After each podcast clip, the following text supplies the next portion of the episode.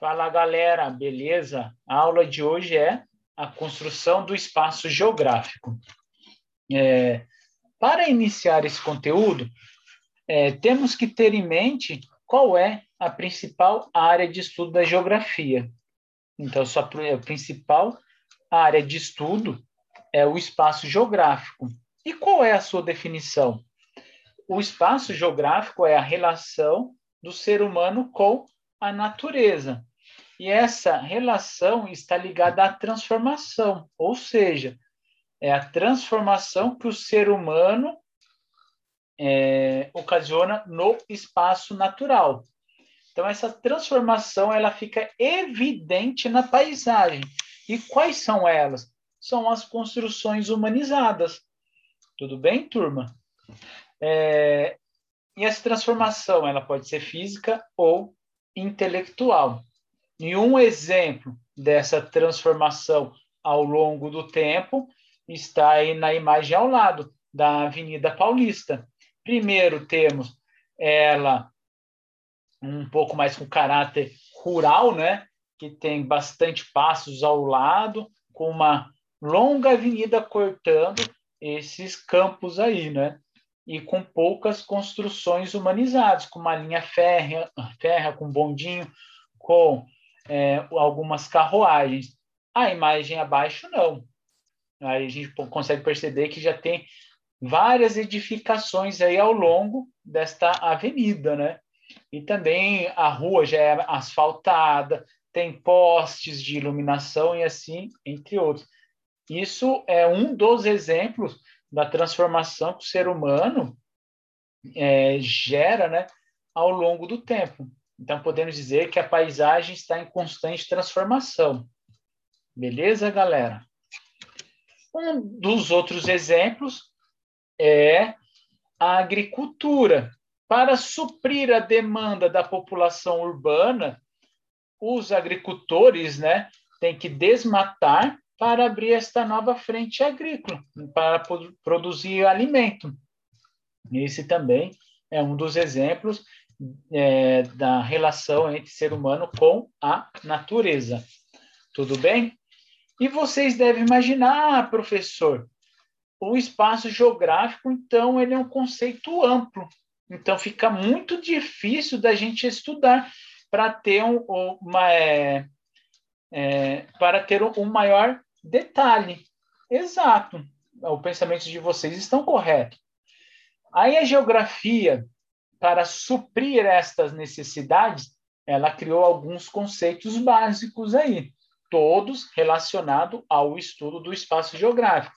Aí a gente vai ver o conceito de lugar, paisagem, território e região. Então, todos este conceito está é, ligado ao espaço geográfico.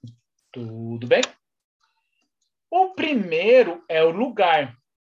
Sabemos que esta palavra lugar, ela tem vários significados, mas para a geografia, ela vai ter um significado em especial.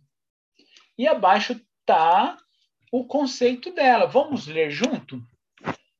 É, o lugar, então, corresponde à parte do espaço em que vivemos.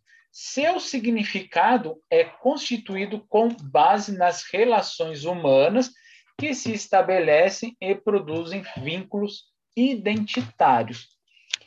Vamos resumir, vamos fazer isso aí mais próximo da, da nossa realidade. Então, o espaço geográfico, é, perdão, o lugar é aonde nossa vida acontece, aonde que a gente está em interação com outras pessoas aí sim a gente pode de, denominá-lo aquele espaço de lugar. É isso que tem um, algo é, em especial para a geografia nesta palavra. Então, a gente está falando do vínculo, do pertencimento, a gente fala que é meu, aquele espaço é meu. Um exemplo aí de lugar, a escola. Quando alguém pergunta para você, ah, em qual escola você estuda? Você fala, a minha escola é tal ao, ao pertencimento, olha a afetividade, subjetividade que você está levando essas palavras aí. Por que, que você fala isso que é meu? Aonde sua vida está acontecendo, aonde você tem a interação com seus colegas, com professores, com a coordenação, entre outros. Outro exemplo, que é muito próximo de vocês, o quarto de vocês. Ali você materializou aquele local como seu mesmo de verdade, porque você sabe onde que tá as suas coisas. Quando alguém muda, vocês não ficam nervosos? É aí onde que entra essa questão da materialização do espaço. E isso se remete ao conceito de lugar para a geografia. Tudo bem?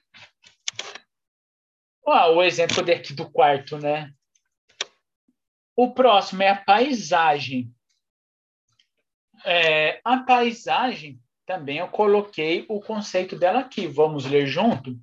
Equivale ao registro momentâneo dos elementos naturais e culturais do espaço geográfico. Em outras palavras, a paisagem é tudo o que a gente consegue é, compreender é, compreender do espaço, né, usando nossa, nossos sentidos. Ou seja, pode ser a visão, a audição, o paladar, o tato e o olfato. Tudo bem? A paisagem, a gente utiliza mais a, a visão, porque ele é algo um pouco mais descritiva. Tudo bem? Quando fala na sua composição, que é de elementos naturais, a gente está relacionando a, obviamente, aos elementos naturais, que são a vegetação, as árvores, os animais, entre outros aí. E os culturais ou humanizados são essas edifica edificações que eles construíram, tudo bem? Pode ser prédio, casa, poste, é, é, os fios elétricos, entre outros. Tudo bem? Um exemplo aqui é, de, pai, é, de paisagem. É, o que podemos dizer? É, vamos mudar aqui. O que a gente tem que tomar, é, ficar atento e tomar bastante cuidado, é, que essa imagem mostra, é a agricultura, esta plantação. Ela pode seguir o seu ciclo natural, né, de germinação, de crescimento e de dar os frutos, né? Porém, ela não é típica daquele, lo, é, daquele local. Então, a gente vai denominar esta plantação como humanizada, porque foi o homem que o colocou aí e não a natureza. É isso que a gente tem que ter é, um cuidado na hora de fazer uma leitura de imagem aí, se tiver qualquer tipo de plantação, de uma agricultura, tudo bem? E a paisagem, a gente imagina que ela é bonita, né? A gente tem nessa cabeça da paisagem ser bonita. Não. A paisagem também ela pode ser feia. Aí a gente nunca pode esquecer disso também. Um exemplo que eu dei foi da Cracolândia, né, que é um problema crônico que São Paulo enfrenta que já faz anos, né? E é uma paisagem feia que agride os olhos de quem passa ou de quem visualiza aí. O próximo é o território. O território ele consiste em um espaço delimitados por fronteiras que podem ser naturais ou definidas pela ação humana. Ou seja, é um espaço delimitado, bem delimitado, né? Aí sim, como a gente comentou aqui, essa delimitação pode ser natural, com a utilização do relevo dos rios, ou pela ação humana. Um exemplo, vamos pegar lá a fronteira do México com os Estados Unidos. Não vai ter uma parte desta fronteira que, que tem muros? Então, essa é um exemplo de ação humana. Tudo bem? É um espaço bem delimitado. É isso que a gente chama de território. É... O exemplo aqui né, que eu dei, de um lado dos Estados Unidos, do outro México, e quem faz essa divisão é um fator humanizado, que é o muro. O próximo é a região. Ele representa o espaço dividido e classificados por critérios pré-determinados, visando possibilitar maior conhecimento sobre a área e propiciar o planejamento de ações que garantam a melhoria das estruturas de governo, transporte e segurança. Ou seja, vão em outras palavras, é, região, a gente vai agrupar é, algumas áreas utilizando critérios semelhantes. Então, fazendo esse agrupamento de critérios semelhantes, a gente vai conseguir diferenciar de outra região ou de outra área, né? Então é isso que é região. A gente vai agrupar utilizando critérios semelhantes para poder diferenciar de outras áreas. Tudo bem? Um exemplo está é, tá neste mapa aqui, né, que está mostrando o, os municípios, né, é, predominantemente urbano ou predominantemente rural ou aqueles intermediários. Então a gente utilizou aí o critério de ser rural, urbano ou mista.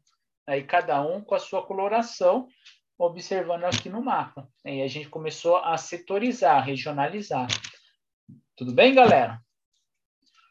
É, toda essa transformação ela vai modificar a paisagem e também as atitudes dos seres humanos. Aí a gente vai poder classificar ah, o ser humano, que ele vai ter um estilo de vida urbana ou um estilo de vida rural, os gostos de música ou de arte, de religião, entre outros. Então a gente pode denominá-la o espaço geográfico como algo multicultural, né?